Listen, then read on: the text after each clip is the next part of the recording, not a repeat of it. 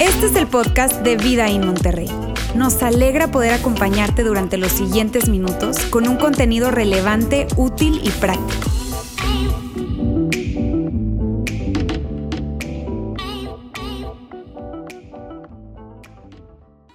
Hay algo que está impactando las relaciones que estás teniendo el día de hoy y que puede sabotear el futuro de tus relaciones. Y muy probablemente tú no sabes qué es, porque es difícil realmente llegar a esto. Hoy vamos a estar hablando acerca de eso.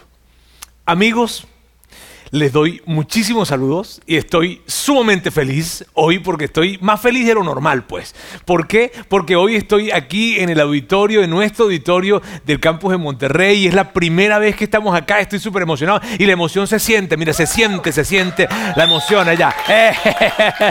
Aquí tengo, no crean que hay mucha gente, no para nada. Hay un grupo pequeño de voluntarios que están con nosotros acá y que estamos haciendo la reunión y estamos súper felices. Te digo, si es la primera vez que tú te conectas, pues, pues para ti tú dices, bueno, todo todo, es nuevo, todo es diferente. En fin, quiero que sepas que para nosotros está súper, súper este, emocionante y para mí estar el día de hoy acá es la primera vez que lo estamos haciendo. Y te digo, si es la primera vez que te conectas con nosotros, bienvenido, bienvenido. Muchísimas gracias por estar conectado con nosotros, sobre todo si eres una persona que, te has mantenido un poco alejada de la fe, de Dios o de todo lo que tenga que ver con algo de la iglesia, en fin, y hoy de alguna manera estás conectado con nosotros, mírame, muchísimas gracias por, por hacer ese esfuerzo, por darnos la confianza de ver esta transmisión y por, por estar con nosotros. Todo lo que nosotros hacemos acá lo hacemos con el propósito de que a ti te pueda gustar y que puedas mantenerte conectado con nosotros de alguna manera, está bien, con alguna de las cosas que hacemos y que puedas estar aquí conectado con nosotros. Así es que gracias por estar acá. Y a todos los demás, a toda nuestra bellísima e increíble familia de Vida In allá en Saltillo. De hecho, aquí tengo por aquí algunos amigos de, Saltillo que están eh, eh, parte del, team, ¿está bien?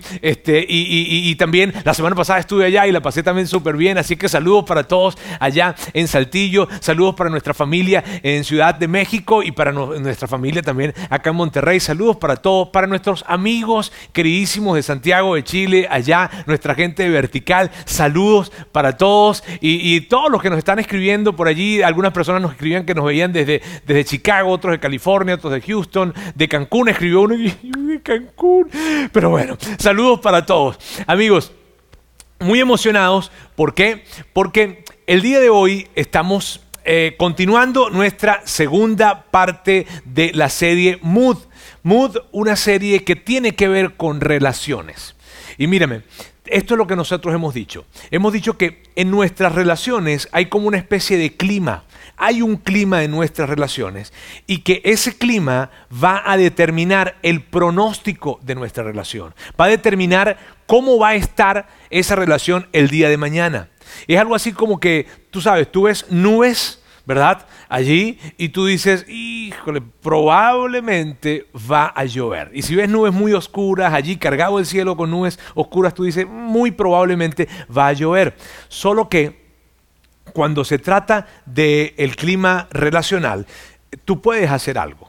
Me explico cuando tiene que ver con esto del clima que estamos viviendo en, nuestras ciudades, tu ciudad, en mi ciudad, en fin, tú y yo no podemos hacer nada para cambiar ese clima, ¿cierto? El pronóstico va a llegar. Pero cuando se trata de relaciones, sí podemos hacer algo.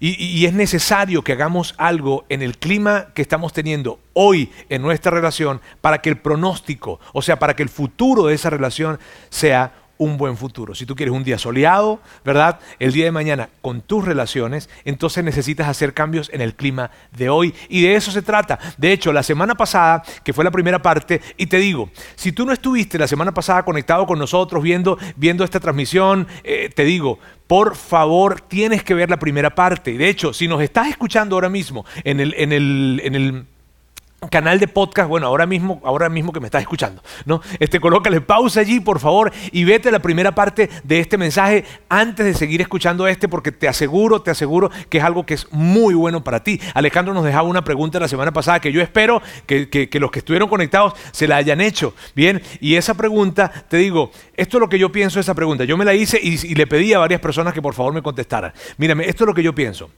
Es prácticamente imposible poder llegar a tener una muy buena relación sin hacernos ese tipo de preguntas.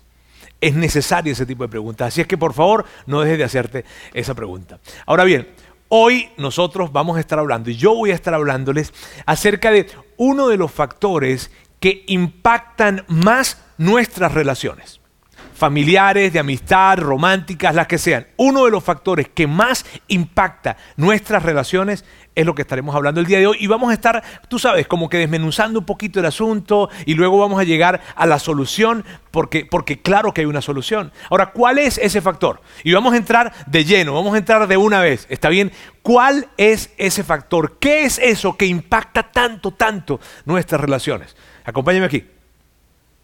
La inseguridad.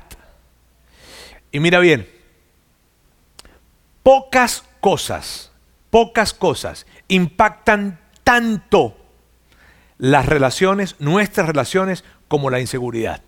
Yo me atrevería a decir que probablemente es la de mayor impacto en nuestras relaciones. El tema con las relaciones, o perdón, el tema con la inseguridad es que la inseguridad se presenta de diferentes maneras, ¿sabes? Eh, puede ser a través de los celos y, tal vez esa es más, más fácil de identificar, ¿está bien? Eh, pero hay otras que no, la, no, no las identificas con facilidad. El enojo, por ejemplo, tiene que ver con inseguridad. El control, Tú sabes, cuando, cuando nos encontramos con esas personas que, son, que quieren estar siempre con una actitud de control, controlando, en fin, allí hay inseguridad. Cuando se trata de desvaloración, cuando alguien está viendo por, por menos a otra persona en una relación, sea familiar, sea de trabajo, la que sea, allí hay inseguridad. Todos estos son ejemplos de inseguridad. Cuando tú de repente, y de seguro que te ha pasado, ¿verdad? Que tú estás con alguien que sabes que tienes que hablar con tanto cuidado y que tienes que cuidar cada palabra que tú dices porque porque puede esa persona sentirse, ¿sabes? Eso de que a lo mejor dices, híjole, está haciendo como mucho calor hoy, ¿no? Y de repente e, ella o él dice, ah, ¿qué quieres decir? Que, que, no te sientes bien conmigo, que no estás a gusto conmigo y tú, no, yo no quiero decir eso, no era lo que yo quería decir, pero, pero así es y así se comportan las personas inseguras. Mírame, es muy desgastante estar en una relación con alguien que, tiene muchas inseguridades, ¿verdad? Eh, eh, es muy fuerte o es muy difícil amar a un esposo o a una esposa insegura. Es muy difícil, eh, fíjate, ser amigo, ayudar a alguien que es una persona insegura. Es sumamente complicado tener un jefe inseguro. Tú lo sabes porque de alguna manera tú has vivido esa, esa, situación. El estar con alguien inseguro hace que una relación sea complicada. Y con respecto a esto de la inseguridad, hay una gran verdad. Está bien, y esta es. Todos tenemos inseguridades. Todos tenemos inseguridades.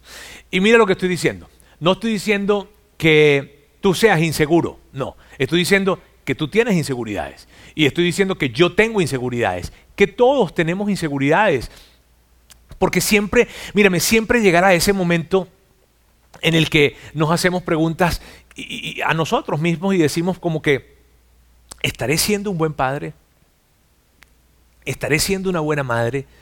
y de repente te entregaron una responsabilidad, la que sea. Estás de repente eh, a cargo de, un proyecto o, te encargaron a un equipo de personas, no sé, y, tú, y tú, tú sabes, por fuera tú dices, no, yo, yo claro que sí, yo, y de la cara, todo tu, todo tu cuerpo, toda tu fisionomía dice que estás muy seguro, pero por dentro, por dentro te sientes tan inseguro, por dentro te estás haciendo la pregunta, ¿será que yo realmente soy capaz? ¿Será que, será que tengo lo necesario para hacer esta nueva tarea, esta nueva responsabilidad que me están dando?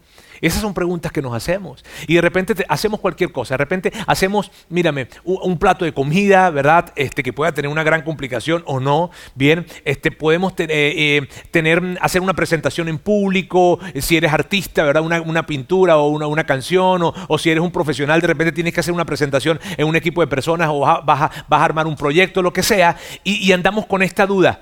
¿Será que les gustará? y les gustará lo que hice, y les gustará como lo dije, y les gustará el plato, y les gustará y les gustará y les gustará y andamos con esa duda interna y nos, estamos haciendo la pregunta y la pregunta, eso tiene que ver con inseguridades. Probablemente cuando miras hacia adelante y piensas en el futuro y dices, ¿será que yo podré levantar mi familia? ¿Será que podré realmente lograr lo que quiero lograr en la vida? ¿Cómo? todas esas cosas tienen que ver con inseguridad inseguridades, con inseguridades que tenemos. Y el asunto es este, que esas inseguridades impactan nuestras relaciones. Y por eso estamos hablando de esto, porque las inseguridades impactan nuestras relaciones. Y fíjate, y quiero hacer una aclaratoria con esto. Esto de la inseguridad no tiene que ver con, la religión o con la iglesia o con la fe, no. Esto, esto tiene que ver con la vida en términos generales. Imagínate esto, las mejores escuelas de negocios del mundo dedican semestres enteros para hablar de la inseguridad. Imagínate esto. Y, de seguro tú, tú, lo has podido identificar. ¿Por qué? Porque la sociedad, en términos generales, nos presenta una cura para esto de la inseguridad y es la autoestima.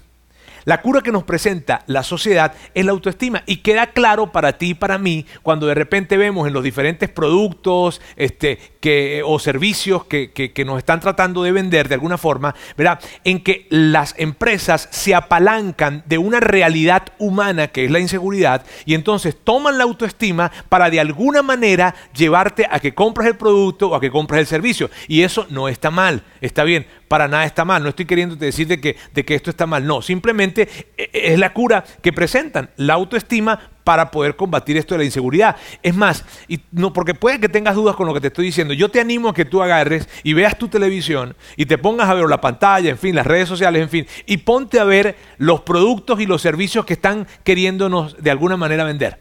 Y date cuenta que están haciendo uso de la autoestima para poder entonces llevarte a eso. Es más, no te lo voy a decir con muchas palabras. Quiero que veas este video, que es un, es un video comercial que a mí me encanta, ¿verdad? Y vas a poder ver con estos lentes. Quiero que te pongan los lentes de, lo que estamos hablando para que veas este, este video y quede claro para ti y para mí.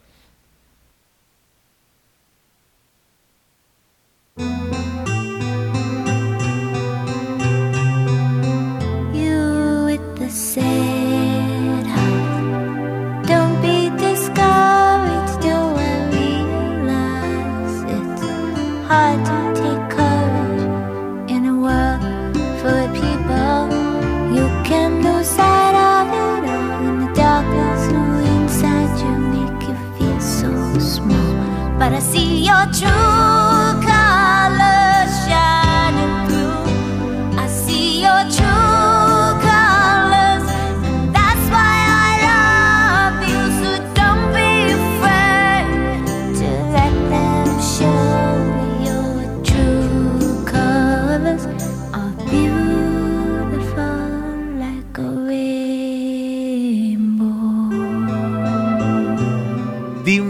Si ese comercial no es increíble, no es espectacular. Que tú ya estabas sintiéndote como que sí, sí, sí, vamos a decirle, vamos a decirle que sean auténticas, que sean, que sean, que sean genuinas, que, que sean valientes, que son, que son bellísimas, que no tienen que estar queriendo tener los ojos de otro color y te, emociona esto, ¿verdad? La música, el guion, el mensaje, todo en ese, en, ese, en ese comercial es espectacular porque mueve esto de la autoestima. Mírame, ese comercial sería perfecto si fuese verdad, pero no es verdad. Y mírame, yo no, no, quiero que vayas a pensar de alguna manera de que yo estoy en contra de la autoestima. No, para nada. De hecho, mírame, yo, yo, yo quiero que mis hijos crezcan con una autoestima sana, definitivamente. No estoy en contra de la autoestima. Lo que estoy diciendo es que la autoestima no es la cura para la inseguridad no es la cura. Y, tú y yo lo sabemos. Y lo sabemos por qué. Porque tú y yo hemos hablado con personas que pareciera que lo tienen todo, todo lo que nosotros creemos que tiene que tener alguien. ¿Está bien?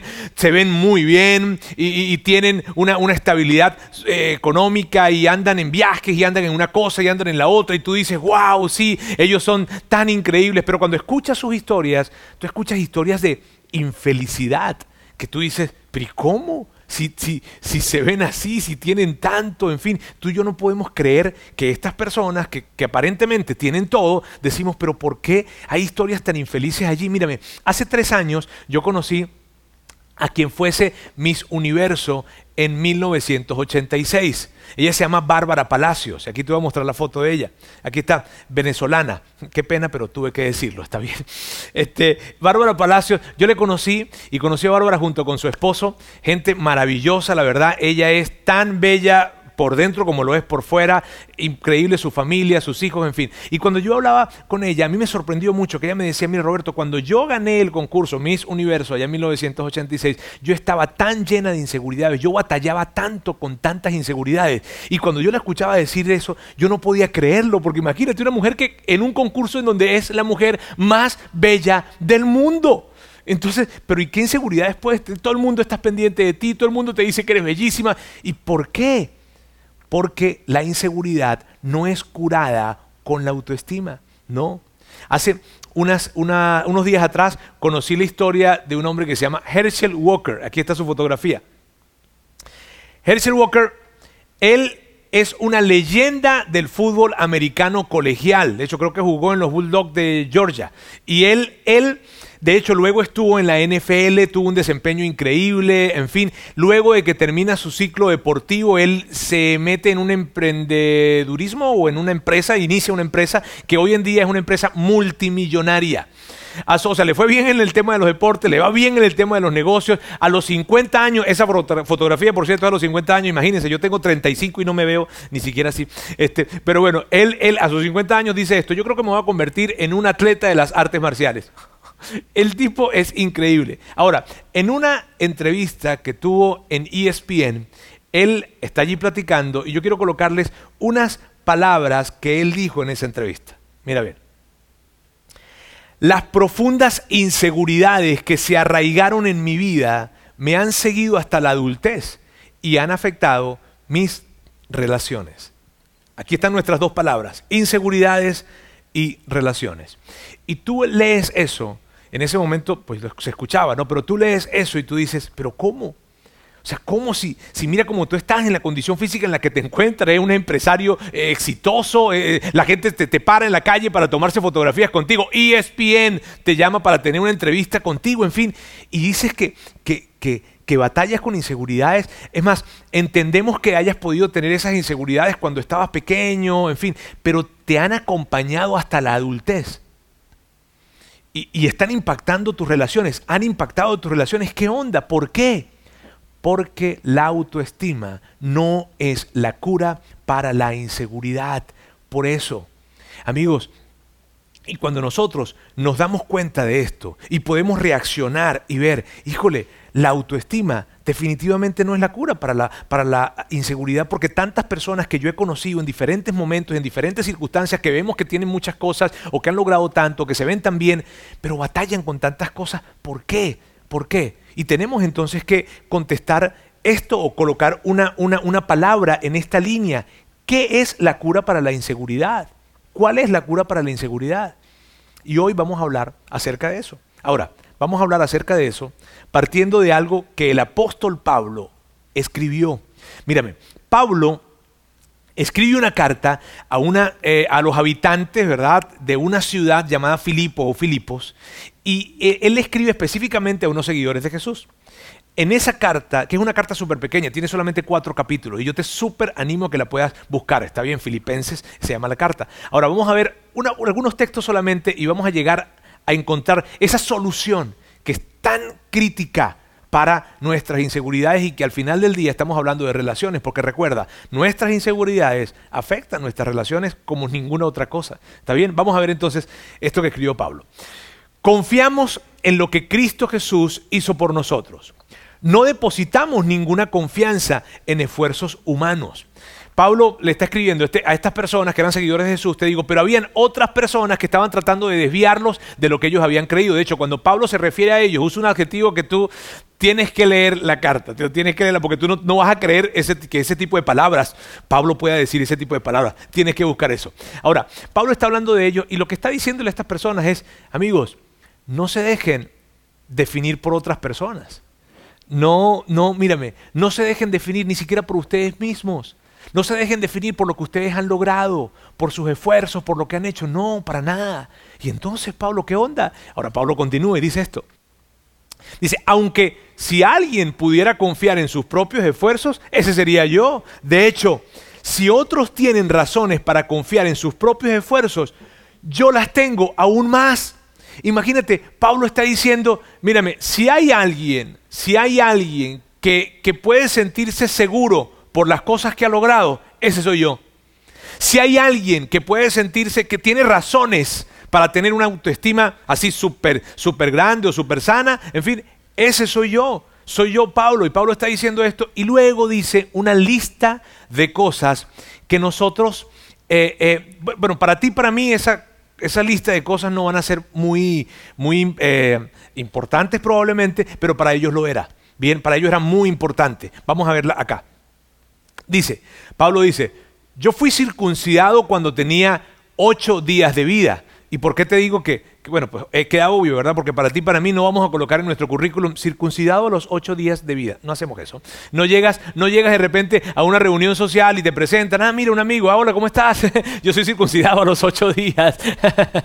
sí, no, no hacemos eso, ¿verdad? ¿Por qué? Porque para nosotros no tiene ninguna importancia tal vez, pero para ellos sí. Porque eso hablaba de su identidad, hablaba de la pureza de su raza. Era otra cosa para ellos. Y dice, soy un ciudadano de Israel de pura cepa y miembro de la tribu de Benjamín. O sea, no tan solo soy israelita, sino que vengo de esta tribu, de la tribu de Benjamín. Para ellos era un gran asunto. Es como que si yo dijera hoy, mírame, no tan solo soy mexicano, sino que soy, no lo voy a decir, porque no voy a herir susceptibilidades. Está bien, pero es eso, esa sensación de que Pablo dice, mírame, para ustedes y para mí, el tema de la nacionalidad, sabemos que es importante, y yo soy de israelita, pero no tan solo soy israelita, sino que vengo de la tribu de Benjamín, y luego continúa y dice, un verdadero hebreo como no ha habido otro.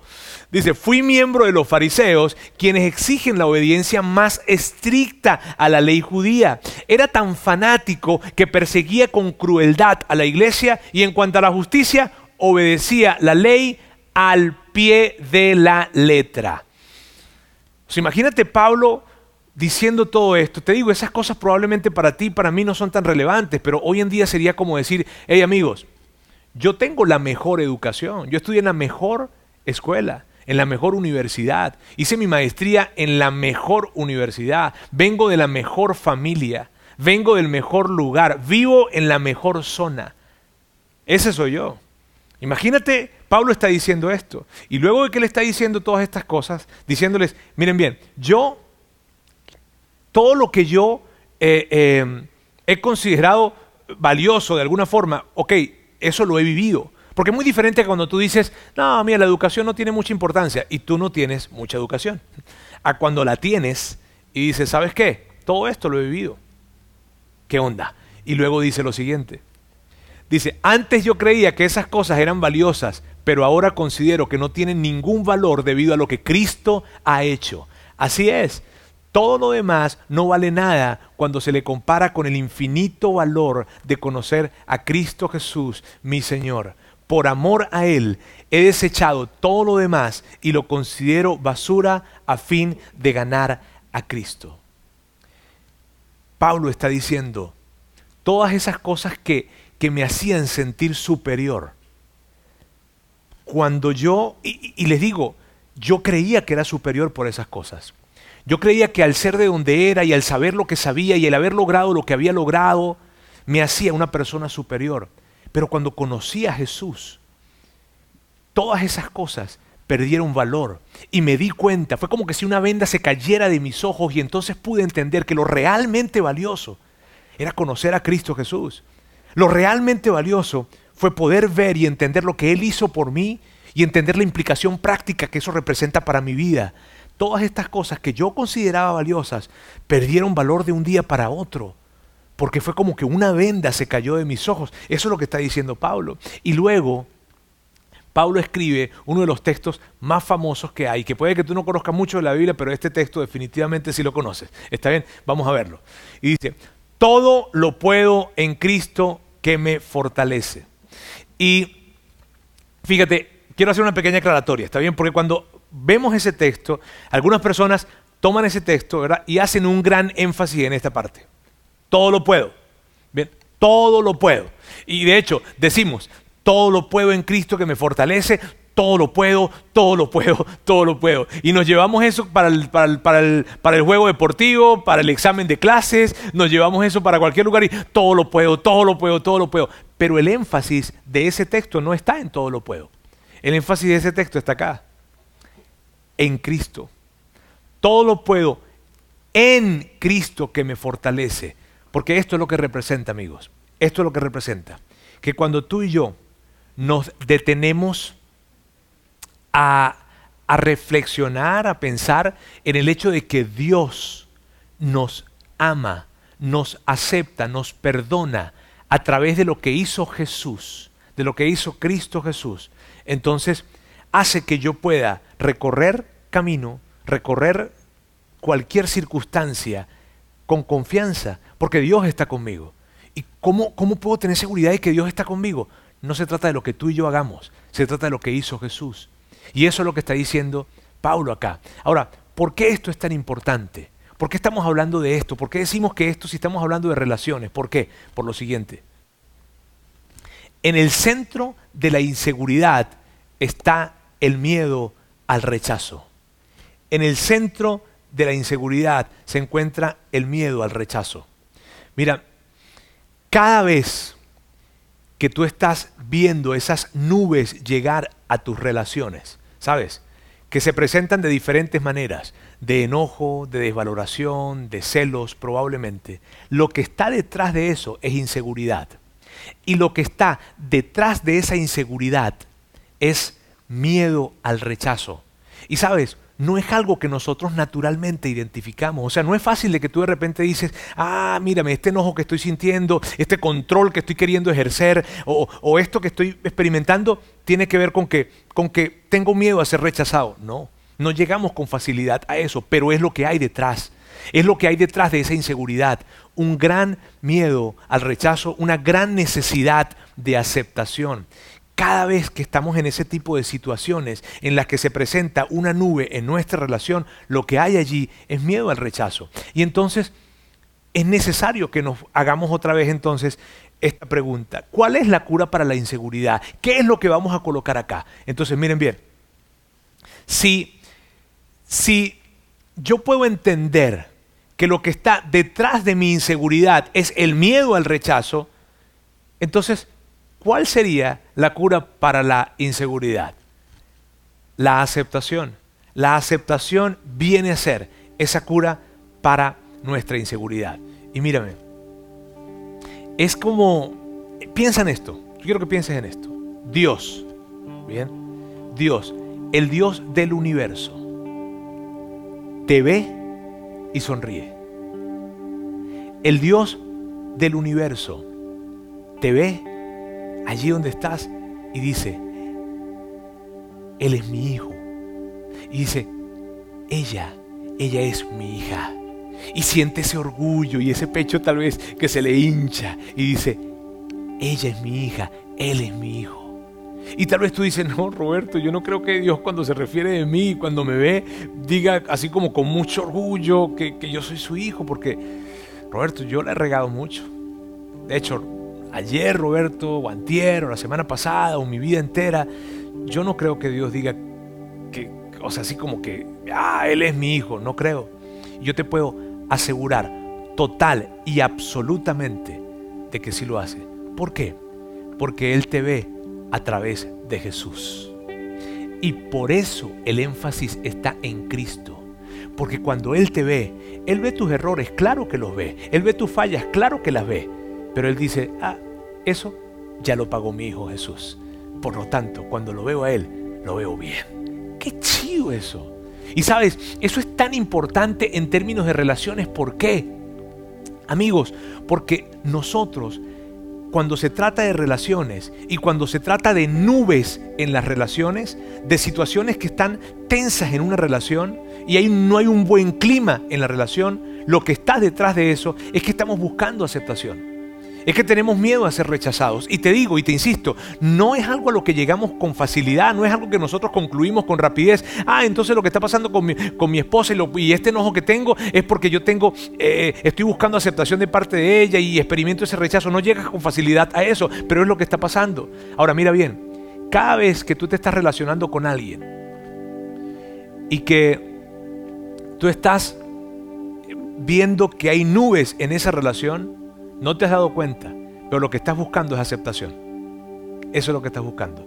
Y mientras que tú te relaciones con alguien, sea quien sea, tus hijos, tus padres, tu, tu, tu esposo, tu esposa, tu amigo, tu amiga, quien sea, sea quien sea, mientras que tú te relaciones con alguien buscando, procurando aceptación de esa persona, esa relación no va a florecer.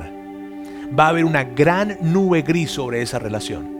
Pero cuando tú y yo podemos entender que Dios me acepta tal y como soy, que me ve y me perdona y me recibe con una sonrisa y que me acepta de esa manera, cuando, cuando yo entiendo eso, ¿sabes? Y me siento aceptado por Dios, entonces yo voy a poder estar mejor preparado para poder acercarme a esa otra persona, sea mi esposo, sea mi esposa, sea quien sea. ¿Por qué? Porque viene alguien que se siente seguro, porque viene alguien que se siente aceptado por el Dios del universo. Y entonces hace más fácil una relación. Pero cuando yo estoy tratando de buscar la aceptación en esa persona, van a haber nubes grises allí. ¿Por qué? Porque no hay cada palabra que diga o cada acción que haga me puede dar a mí el mensaje de que no me está aceptando y yo voy a estar con esa zozobra interna. Pero cuando consigo en Dios esta realidad y me puedo detener a reflexionar en esto, la manera en cómo abordo las relaciones es diferente. Es diferente. Amigos, miren bien. El poder vernos como Dios nos ve hace posible que tengamos mejores relaciones. Ahora, hay una pregunta que tenemos que hacernos y es la siguiente. ¿De quién estás tratando de ganar aceptación? ¿De quién? De hecho, yo te diría algo. Tú sabes, si yo te pregunto, ¿cuál es esa relación en la que es que él o ella apretan mis botones? ¿Sabes? Eh, tú sabes cuál es esa relación, ¿cierto? Muy probablemente en esa relación hay una, un gran miedo al rechazo o una gran búsqueda de aceptación. Entonces, ¿de quién estás buscando aceptación? ¿De papá, de mamá, de esposo, de esposa, de hijos, de amigos, de socios, no sé? ¿De quién estás buscando? ¿Del jefe? ¿De quién? Y recuerda eso. Porque lo que estamos hablando, nosotros tenemos toda la vida viviendo de esta manera. Por eso para mí es tan importante que tú puedas tomar esto de en Cristo y reflexionar. No tan solo repetirlo, no, sino detenerte a pensar y a reflexionar en esto. De hecho, hay algo que nosotros queremos hacer y yo quiero darte una acción para que hagas esta semana, ¿está bien? Y es que puedas tener ese texto presente toda la semana. Y para eso yo quiero que tú tengas esta imagen que está acá. Y esa imagen nosotros las tenemos en nuestras redes sociales. Puedes buscar las historias en nuestras redes sociales, en cualquiera de nuestras redes sociales, y allí va a aparecer esta imagen en un formato que la puedes colocar como wallpaper en tu teléfono. Hazlo al menos por esta semana, te lo pido por favor. Hazlo por esta. Si lo puedes hacer por más tiempo, pues mejor. Pero al menos por esta semana hazlo y búscalo. ¿Por qué?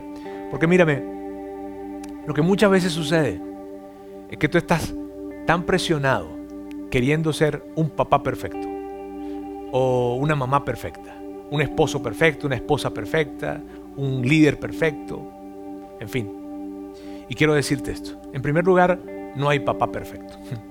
No hay esposo perfecto, no hay nada, nada de esto perfecto lo que tus hijos necesitan, lo que tu esposo, lo que tu esposa necesita, lo que tus amigos necesitan, lo que la gente en tu trabajo necesita, no es un papá perfecto ni un líder perfecto, no. Lo que necesitan es un papá, una mamá, un esposo, un líder que vive todos los días viéndose como Dios lo ve. Eso es lo que necesita.